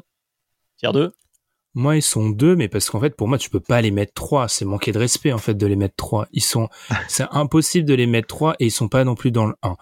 Euh, alors oui, il y a les questions autour de la, la viabilité de Joel Embiid sur des formats playoffs. Il y a les mêmes questions sur euh, James Harden et sa capacité parfois à se cacher sur des fins de match en playoffs. On peut tabler sur la protection, la protection, la projection et la progression. Voilà, deux mots qui finissent en sion mais pas les mêmes euh, de Tyrese Maxi. Après, c'est un effectif sur sa construction qui ne me donne pas assez de, comment dire, qui ne me rassure pas assez pour les mettre dans le 1. Tout simplement parce que oui, Joel Embiid a le statut MVP, mais là, et je sais que c'est le contre-exemple auquel vous pensiez tous, c'est qu'il a ce statut MVP en ayant beaucoup plus de questions sur des campagnes de playoff que deux ou trois joueurs qui n'ont pas ce statut MVP là. Donc, pour moi, en fait, le, le tiers 2, c'est la première équipe que j'ai mis dedans. Parce que pour moi, c'est impossible de les mettre 3. C'est vraiment, ça serait, je l'ai déjà dit, ça serait manquer de respect. Ils sont pas dans le 1. Donc ça leur va parfaitement. Madiane, t'as vu acquiescer, je crois. Oui, il, est sympa Ben parce qu'il les met de manière sèche dans le 2 en disant bah je les ai pas mis de tier 3, je respecte. Mais en fait, euh, c'est pas ce qu'espèrent les fans des Sixers, mais non, c'est pas des containers, c'est évidemment un tier 2 et c'est un tier 2 qui est embourbé en fait dans ce tier 2 parce que je considère que leur tête de pont n'est pas suffisamment forte. Euh, ils sont pas un lieutenant prêt en fait d'y arriver. Ils sont à leur meilleur joueur qui s'affirme comme étant un top 5 NBA euh, clair et sans bavure, ce qu'il n'a jamais montré de sa vie en playoff, et en plus avec une fiabilité euh, physique euh, pas pas parfaite. Alors on est loin de Kawhi, mais elle est pas parfaite. Et il loupe toujours un ou deux matchs par-ci par-là euh, sur ces dernières années quasiment à, chaque fois. Donc c'est un, un tiers 2 où je serais très étonné si ça c'est ça gagner le trade. Vraiment, je, je, serais très étonné. Le truc qui pourrait donner euh, à cette équipe de l'espoir, c'est de la progression interne. Mais pareil, c'est très limité la progression interne dans cette équipe. Pour ça que euh, j'ai l'impression qu'ils vont être embourbés et qu'ils sont embourbés dans ce tiers 2. Ouais, moi je suis peut-être un peu moins sévère que vous, c'est l'équipe qui m'a posé, je, voilà, j'ai dit que j'avais mis un astérisque à côté. Euh, pour moi c'est ça, je les ai mis deux, hein. je les ai mis deux bien sûr, mais tout en haut du 2 en me disant, ah, en même temps, le contexte. Et quand je dis le contexte, je parle de la concurrence, et quand je parle de la concurrence, je parle de la concurrence à l'Est, puisque depuis tout à l'heure qu'on fait les tiers, et qu'on parle du tiers 2, on n'a pas cité beaucoup d'équipes à l'Est. Alors évidemment, il y a un Dark Horse, comme tu disais tout à l'heure, Madiane, qui, euh, qui, sont nos finalistes de cette année. Il y a une autre équipe qu'on n'a pas encore citée, et on va y arriver, ce sont les Boston Celtics. Mais après, la concurrence à l'Est, voilà, les équipes sont dans le tiers 3. Et il y a un monde, voilà, où je me dis que tu te retrouves en finale NBA. Et si tu te retrouves en finale NBA, on ne sait pas ce qui peut arriver. Alors évidemment, ils sont quand même encore dans le tiers 2 par rapport à tous les doutes que vous venez d'émettre. Je ne vais pas tout reciter. Mais euh, le fait qu'il y ait peu de concurrence dans ces, tiers-là, de fenêtres ouvertes justement à l'Est, fait que je peux imaginer un monde où les Sixers se retrouvent en position de gagner. Alors gagner, j'ai vraiment du mal, j'ai même du mal à le dire. Mais je peux imaginer un monde où ils se retrouvent dans cette position. Donc c'est pour ça que je les ai en, vraiment entre 2 et 1. Et je leur souhaite, et évidemment, tout ça est conditionné par le cas James Harden qui a priori devrait s'en aller. Et c'est vrai que s'il s'en va, bon, tu, la fenêtre se referme encore, euh, encore une nouvelle fois un petit peu plus. Est-ce que vous voulez rajouter quelque chose? Ah, Là où je serais peut-être pas d'accord, c'est que première chose, il y a trois équipes et ça fait quand même beaucoup. Il y a Celtics, Bucks, Heat. Et moi, ce qui m'embête, et on salue Amine, qui l'a déjà vécu, c'est que ces Sixers-là, historiquement, on va dire les Sixers menés par Joel Embiid, parce qu'il y, a eu plusieurs changements d'équipe, non seulement ils ne gagnent pas les séries qui sont censés perdre, mais ils perdent les séries qui sont censés gagner.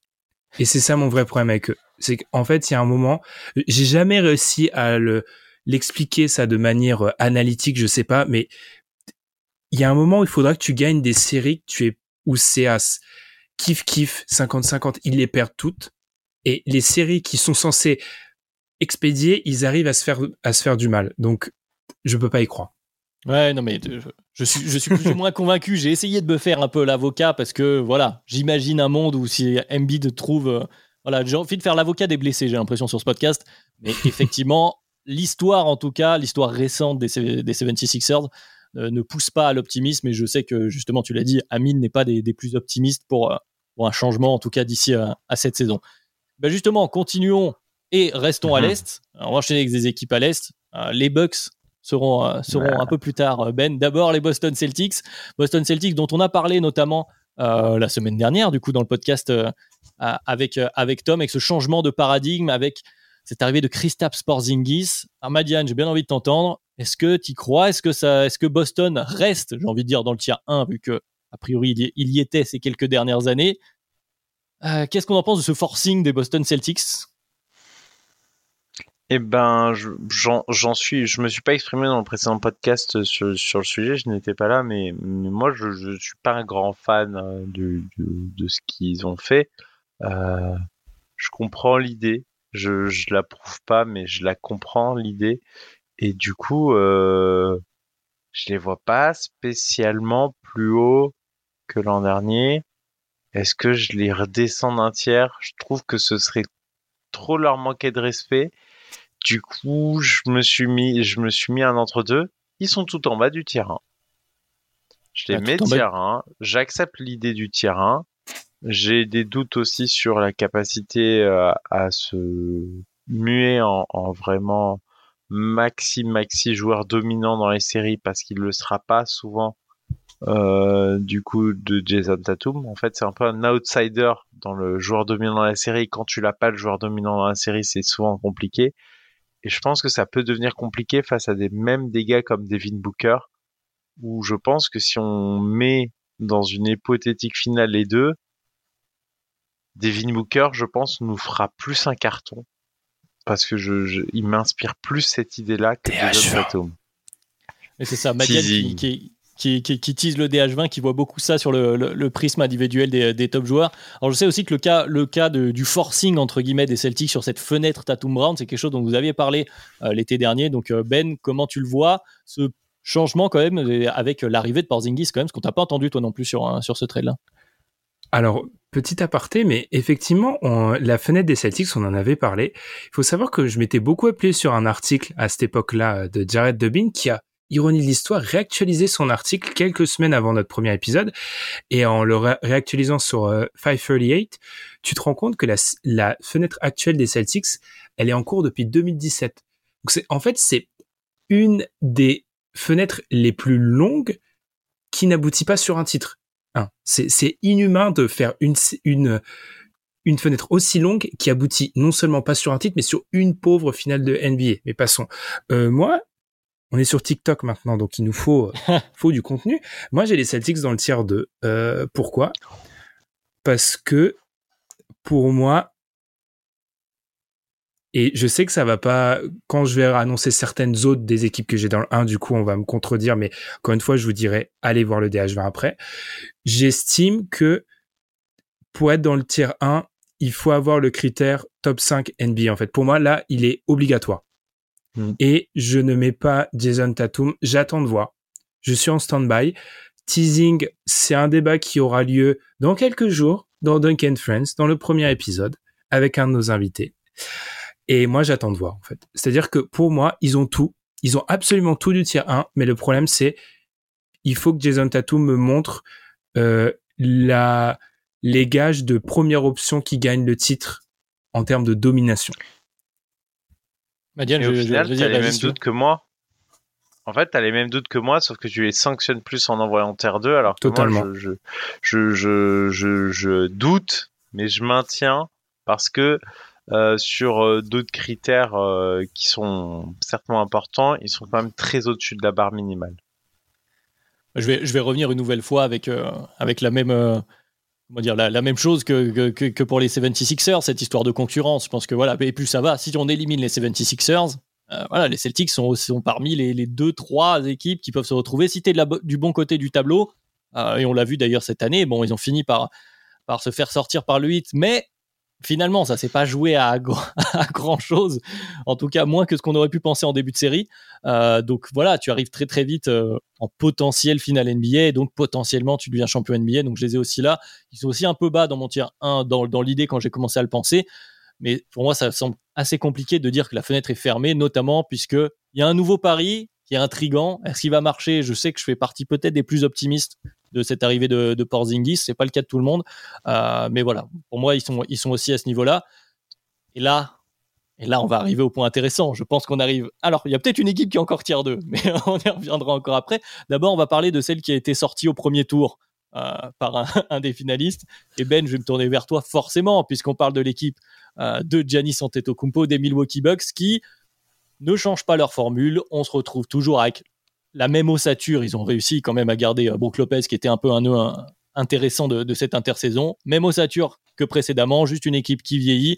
Est-ce que, bon, tu les as quand même toujours tiers j'imagine, puisque pour toi, et Janis quand même dans cette équipe. Et j'insiste, je sais, je suis mesquin. Il y a Janis dans cette équipe, donc non, ils sont tiers 1 parce que on va pas encore disserter sur euh, sur leur série face au Hit, euh, où ils sont pas bons, hein, ils font pas une bonne série, mais où encore une fois, on en a parlé dans le post-mortem des Bucks, où ils se prennent quand même une équipe qui réalise une série euh, historique au niveau du tir. Les Celtics peuvent en témoigner aussi, hein, ce, ce hit-là. Donc non, pour moi, les, les Bucks sont encore dedans. Pourquoi? Parce qu'ils ont déjà le. Si on reprend un peu nos critères qui ont été mis, mis, à mal hein, par les, les Nuggets, mais ils ont le MVP, ils ont le top 5 NBA. Ils ont euh, le statut de contender d'année en année, c'est-à-dire qu'ils se ratent sur cette année-là, mais en gros ils font partie des favoris depuis plusieurs années. Ils ont pour moi cette stabilité. Ils ont les deux All-Stars. Alors Chris Middleton a quand même la faculté, on le sait, avoir beaucoup de variance sur des campagnes de playoffs en termes de en termes de réussite au tir, en termes de qualité de tir pris et parfois même en termes de présence, en termes de shot making, etc. Mais ça reste Chris Middleton, ça reste un All-Star.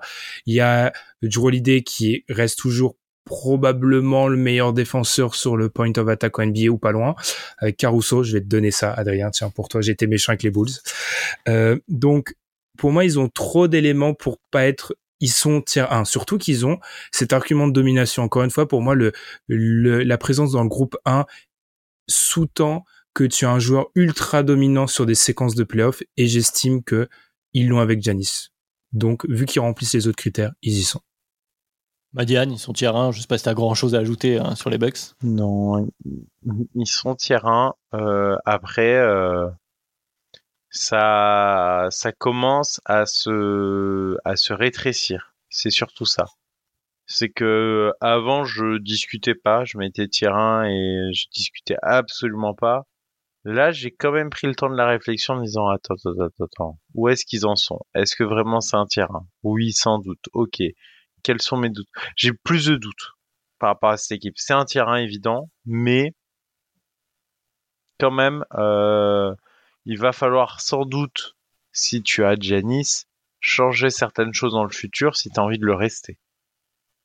Oui, la, question de, la prolongation de la fenêtre de titre, je pense que c'est quelque chose. Vas-y, ça pourrait presque être un teasing d'un épisode 3, mais ça, pourrait être intéressant, notamment quand tu as le cas de Janis, et vous l'aviez déjà évoqué euh, dans, le podcast précédent, mais pour, euh, pour les, doutes dont, vous parlez, c'est vrai qu'il y a eh ben, ce qui s'est passé cette année, et je ne vais pas parler de la série face à Miami, mais plus du fait qu'ils aient passé une grande partie de la saison sans Middleton et qu'on s'est retrouvé aussi à faire des débuts playoffs avec un Janis qui est revenu de blessure. Est-ce qu'il était vraiment à 100% Voilà, la problématique autour des Bucks, c'est euh, celle de l'âge en tout cas, et de, peut-être des blessures qui peuvent se répéter au fur et à mesure, puisque le voilà, comment dire, le, corps, on dit, de, cette équipe, le, centre de cette équipe sont des joueurs qui, ben voilà, qui continuent d'avancer. Et hormis Giannis, euh, qui sont plutôt sur la pente descendante a priori, mais c'est difficile de les sortir euh, du tiers 1. Donc tiers 1 pour les Bucks, nous restent les deux finalistes de cette saison. Allez, je garde le meilleur pour la fin. D'abord, les champions NBA, les Denver Nuggets. Bon, les Denver Nuggets, champions NBA en titre, alors certes, on a perdu quelques joueurs ici et là. Je pense notamment à Bruce Brown, de joueurs importants euh, qui, ont, eu de l'impact dans ces playoffs. Mais a priori, bon, Madiane, je tourne vers toi. Les, Nuggets sont euh, candidats à leur propre succession. La fenêtre est toujours ouverte, quand même. Oui, fenêtre ouverte, et c'est même mon numéro un du tir euh, parce que parce mine de rien, il va falloir aller les chercher et que dans tous les match-ups contre les autres équipes du tir je les vois devant. Parfois pas de beaucoup, mais je les vois devant. Et donc, euh, donc je me suis dit que c'était un numéro un assez logique, euh, étant donné que je pensais euh, les, les, choses ainsi. Donc, donc oui, pour moi, la plus facile en tout cas équipe à mettre dedans. Je suis à peu près d'accord, je pas grand chose à rajouter. Denver Nuggets, pareil, numéro 1 du tir 1, Ben. Je t'ai vu quand même avoir la tête qui secoue, peut-être par rapport au match-up? Parce qu'en fait, moi, j'ai pas de numéro 1, dans, je les ai pas classés à l'intérieur des, des, groupes. Hmm. Euh, en fait, ça dépend. Vous et je te fais une transition, Adrien. Euh, Damien Lillard est à Miami, en fait. On est d'accord. Ça va être la question qu'on va se poser, forcément. Ça va être la question qu'on va se poser. Bah, a priori, on se dirige vers ça, mais pour l'instant, à l'heure où on enregistre, euh, soyez en témoin, sauf si ça évolue. Pour le moment, il est toujours à Portland. Parce que si, si elle est à Miami, d'abord Miami est dans le premier groupe, première chose. Deuxième chose, il y a débat. Ah, moi, j'annonce, hein, si Damien Lillard est à Miami, je vais être un peu insupportable. En faisant les deux en même temps. Vas-y, fais du Miami. je risque d'être insupportable avec Miami cette année parce que pour moi, c'est. Je, je pense que. Je déteste utiliser cette expression. Donc, ça veut vraiment dire que j'y tiens vraiment. On, la, il faut s'arrêter sur la saison régulière de Damien Lillard. Parce que la saison régulière de Damien Lillard, elle est dingue cette année. Elle est complètement folle. Mais sachant que bon, son équipe, etc., on, connaît la fin de saison des Blazers. Euh, Damien Lillard à ce niveau-là, pour moi, est un joueur qui peut prétendre sur une campagne de playoff à être top 5 NBA. Si euh, il, il remontre ce qu'il a montré pendant la saison régulière et par extension ce qu'il a montré euh, en playoff contre Denver il y a maintenant de ça deux ans. Donc, partant de ce ça, avec Jimmy Butler qui peut se transformer par épiphénomène en dieu sur des campagnes de playoffs, la qualité de l'effectif, même s'il sera modifié, la qualité de sera, pour moi, leur fenêtre de titre est grande ouverte si Damien Lillard arrive. Effectivement. Oui, je pense que tu as, que as un peu tout résumé. Madiane, je te redonnerai bien sur la parole sur le hit. Moi, pareil, autre équipe à astérisque, puisque pour moi, en gros, Miami sans Lillard, d'abord, c'est pour moi, ça reste tier 2, avec la perte notamment de Vincent et de Strauss, mm. et le fait qu'il y ait eu quelque chose d'anormal qui se soit passé cette saison. Alors on pourrait dire oui, il n'y avait pas Tyler Hero, certes, j'entends, mais c'était quand même assez surréaliste, même si, voilà, je, que jamais, jamais il descend tier 3, puisqu'évidemment, vu ce qu'on vient de voir, si tu me dis Miami gagne le prochain titre, je te dirais bah très bien, qu'est-ce qu'a encore fait Jimmy Butler? Euh, Voilà, mais avec Lillard, et là je suis bien d'accord avec toi, avec Lillard, il commence à discuter, enfin, avec le Lillard qu'on vient de voir, et on en reparlera, je pense, au DH20, parce que le cas Lillard est assez intéressant sur l'espèce de juge de paix qu'il est devenu à force d'être un joueur extraordinaire dans une équipe qui ne gagne rien. Euh, mais voilà, avec un Lillard en plus, je pense que moins Gabe Vincent, moins Max Truss, plus Damien Lillard, bon, ça devrait aller quand tu veux ouvrir ta fenêtre de titre. Madiane, euh, euh, sur le hit, avec ou sans Damien Oui, ben, alors en situation actuelle, ils sont en haut du tiers 2. Euh, évidemment, euh, avec Damien Lillard, ça, ça, switch euh, très, très, très haut. Mais j'ai préféré faire l'exercice à date. À date, c'est, ce sera difficile quand même de retaper ce qu'ils ont tapé. On en a parlé des anomalies statistiques, du fait que en fin des fins, passer, enfin, passer deux fois les Bucks et les, Celtics, va falloir quand même aller s'accrocher. Mais, euh, mais ils ont montré qu'ils étaient capables de le faire. Donc c'est un tiers de tout à fait solide, très très très solide. Mais on a encore vu cette année que même si passer ces Bucks et ces Celtics, faut passer encore l'étape d'après. Et là, ça commence à devenir très compliqué. Donc c'est du tiers 2, ça peut pas être du tiers 1 pour ces raisons. Et maintenant, avec Damien Lillard, euh, ben, t'ouvres la fenêtre, hein. Euh, la fenêtre en grand et tu, tu, tu fous un bon coup de pied dedans, euh, clairement. Mais je pense que ça, ça, ça fait pas l'objet d'un débat. Et oui, euh, là, ça commence à, à ressembler à une bonne tête de favori. Parce qu'ils auraient moins de problèmes que les autres équipes à l'Est. La, la, liste des favoris, on y reviendra probablement avec, euh, avec les previews avant la saison. Ça fait bon, on a fait une liste pendant un bon moment hein, sur ce, podcast. Alors évidemment, je me suis un peu moqué en vous disant oui, l'été dernier vous avez fait 1h20, euh, on est déjà à plus d'une heure 20, donc euh, évidemment bravo. Mais voilà, on va faire un peu une conclusion autour, autour de tout ça, notamment, bah, notamment sur cette histoire de fenêtre de titre. C'est quand même le principal. Combien d'équipes dans le tiers 1, juste pour savoir combien d'équipes vous avez chacun dans le tiers 1 pour voir est-ce qu'on est sur vraiment une période où on a plus on a plus de, de, potentiel champion NBA. Pour vous, il y a combien d'équipes qui ont la fenêtre grande ouverte? Ben, je commence par toi. je, je, crois que tu en as le moins chez nous. J'en ai 4 dans le 1, mais pour moi, en fait, les équipes du 2, c'est entre ouvert. pour moi, j'en ai 4 dans le 1. J'ai Nuggets, Bucks, Suns, Heat. Encore une fois, je pars du principe que Damien Lillard sera un membre du Miami Heat en début de saison. 4. Madiane, toi, t'en as combien du coup? J'en ai, j'en ai 4. Euh, du coup, euh, Nuggets, Suns, Bucks, Celtics. Et si Damien Lillard atterrit à Miami, j'en aurai 5. Eh bien, écoutez, moi, du coup, il me semble que ça fait 5. Attendez, je recompte. 1, 2, 3, 4, 5. C'est bien ça. Nuggets, Bucks, euh, Suns, Celtics et Clippers. Je l'ai dit pourquoi j'avais les Clippers, ce qui m'en fait une de plus que vous. Et Miami, évidemment, en, en balotage. Éventuellement, Philadelphie, on ne sait jamais. Mais, mais non, non, ils sont bien, bel et bien dans le trail 2. Donc, on est sur 5-6 contenders. Donc j'ai envie, pour qu'on pour qu'on conclue tout ça, qu'on voit, est-ce que vous trouvez que ça fait beaucoup? Est-ce que si on rajoute le tiers 2, ça fait beaucoup? Est-ce que, est que vraiment, voilà, il y a, plus de gens que ce qu'il y aurait eu il y a 5-6 ans, Ben, par rapport au moment où on avait les Warriors et les Rockets? Alors forcément, c'est une question qu'on n'avait pas prévu spécifiquement dans la trame, mais je pense que c'est quelque chose qui compte bien. Est-ce que vraiment, on a, plus, on, a plus, on a plus de monde maintenant, plus de potentiel Et est-ce que finalement, si tu étais proprio, tu auras envie de mettre des billes pour les, les, années, les années qui arrivent, d'ouvrir la fenêtre, de tenter d'ouvrir la fenêtre? Je pense que oui, parce qu'en fait, alors si on si on devait faire, ce qui serait très compliqué, hein, si on devait faire l'exercice, remonter dans le temps et déterminer les, en connaissant le futur, ce serait vraiment hasardeux comme exercice. si, on, si on devait refaire les, les favoris, peut-être en 2016, 2017, même avant, hein, même avant, je pense que moi, la grande différence aurait été que il y aurait peut-être eu le même nombre d'équipes dans le premier groupe, mais j'aurais considéré que les équipes du deuxième groupe étaient beaucoup plus loin. Là où, encore une fois, je considère que les équipes du deuxième groupe ont une chance. Et par exemple, pour moi, l'écart type entre les Celtics qui seraient, je les ai pas classés, mais qui seraient, qui sont aux portes du premier groupe, et euh, les Suns qui sont aux portes, mais du mauvais sens, du, deuxième groupe, aux portes de sortie, bah, il est assez minime en fait en soi. Donc, pour moi, c'est plutôt le fait que, encore une fois, l'élite de l'élite se dégage moins qu'il y a quelques années. Et est-ce que ça veut dire aussi, je mets une question subsidiaire pour, et ça laisse un peu plus de temps à Madiane du coup pour préparer sa réponse, ça veut dire que la fenêtre de ceux qui sont en haut du terrain est moins ouverte que ce qu'elle aurait été euh, quand il y a moins de concurrence? Parce que c'est aussi ça. Est-ce que tu vois plus, il y a plus de monde où les Nuggets ne, ne, ne font pas de back-to-back, par exemple, ou les Bucks ne gagnent pas le titre Bah oui, typiquement, je pense que les Nuggets, comme les Bucks, comme les Suns, les Suns c'est un peu différent, mais en gros, ce que je veux dire, c'est que il serait beaucoup plus friable suite à la blessure d'un role player que certaines grosses équipes il y a quelques années en fait. C'est-à-dire que euh, je sais pas. Aaron Gordon sur les critères. Aaron Gordon se pète, je tu vois pour moi la fenêtre elle se referme.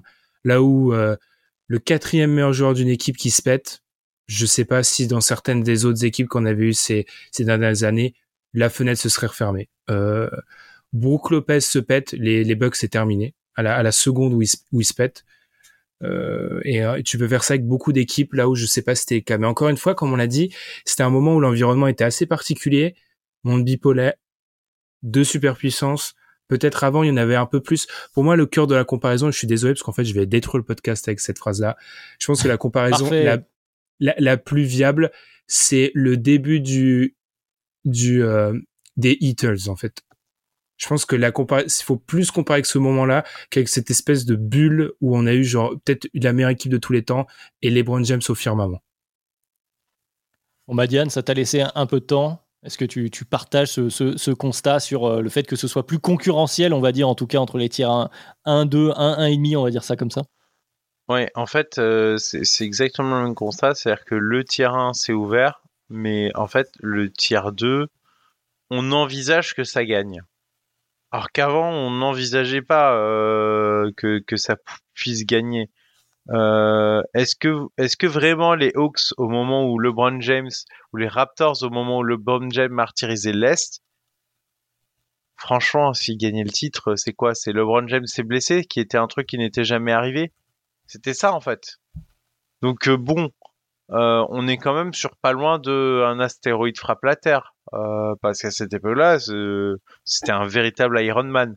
Donc, c'était pas possible. Donc oui, en fait, on a des tiers 2 qui ramassent des miettes de probabilité. On peut avoir des hits qui nous, du hit qui nous donne des surprises.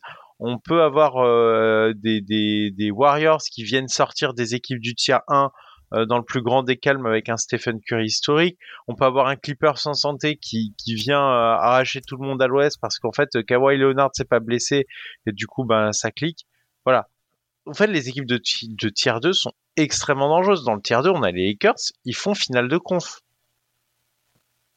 j'aime pas cette équipe euh, telle qu'elle est, mais ils font finale de conf et ils sont tiers 2. Donc en fait, on a des équipes de tiers 2 d'un niveau bien plus dangereux que, que ce que, que ce qui était le cas euh, par le passé. Et donc, du coup, les équipes de tiers 1 ont forcément moins de chances de l'emporter par rapport à elles. Ah, c'est assez intéressant de finir par ça, de se dire les tiers 1 sont peut-être moins forts que ce qu'ils ont été, les tiers 2 sont peut-être plus forts. En tout cas, le niveau est plus, euh, est plus resserré. Euh, je pense que ça fait une, bonne conclusion à cet épisode 2, j'ai envie de dire, euh, des, fenêtres de titre, puisque peut-être que Ben t'a teasé finalement une nouvelle mise à jour qu'on pourrait se faire avec, euh, on en l'avait évoqué entre nous, on n'a pas pu en, parler cette fois-là, mais des comparaisons historiques. Tu viens d'évoquer les, les Beatles, mais il y avait aussi peut-être l'ère post-Jordan qui ressemble peut-être à l'ère à laquelle on, on est là. c'est quelque chose qu'on pourrait peut-être faire dans un épisode 3. En tout cas, voilà, on va quand même conclure arriver à l'heure et demie euh, ce, nouveau podcast théorique de l'été. On a aussi, en parlant de teasing, on a aussi beaucoup teasé le DH20. Ça va arriver très vite pour euh, les auditeurs, les auditrices. Euh, préparez vos votes, commencez à réfléchir parce que c'est peut-être pas aussi évident qu'il y paraît. notamment si vous nous écoutez, ça paraît très très simple, mais une fois qu'on s'y penche, faire un classement, c'est pas si simple. donc évidemment, le DH20 arrivera pendant l'été. On aura d'autres podcasts théorie de l'été, comme je les appelle, notamment grâce au format Duncan Friends. Ben en a parlé on aura des invités euh, chaîne de Kebdo, des podcasts très intéressants, euh, de très beaux invités. Bon Ben, tu les as tous faits. Je crois qu'ils ont, été au niveau. Euh, belle sélection d'invités. Très très belle sélection. C'est une sélection DH20 d'invités.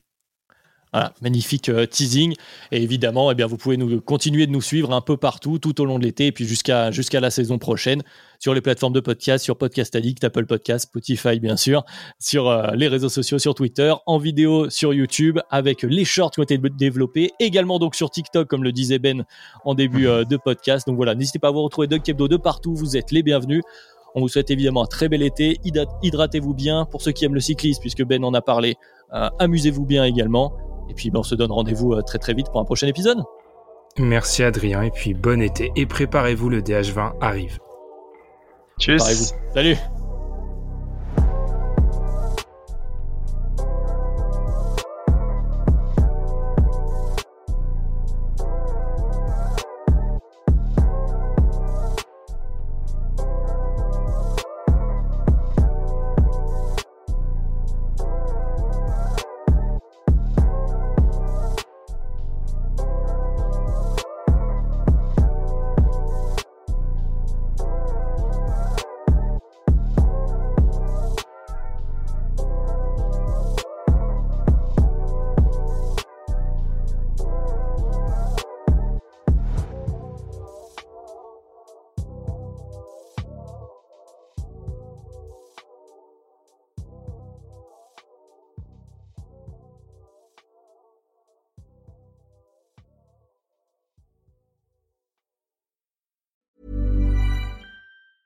Planning for your next trip?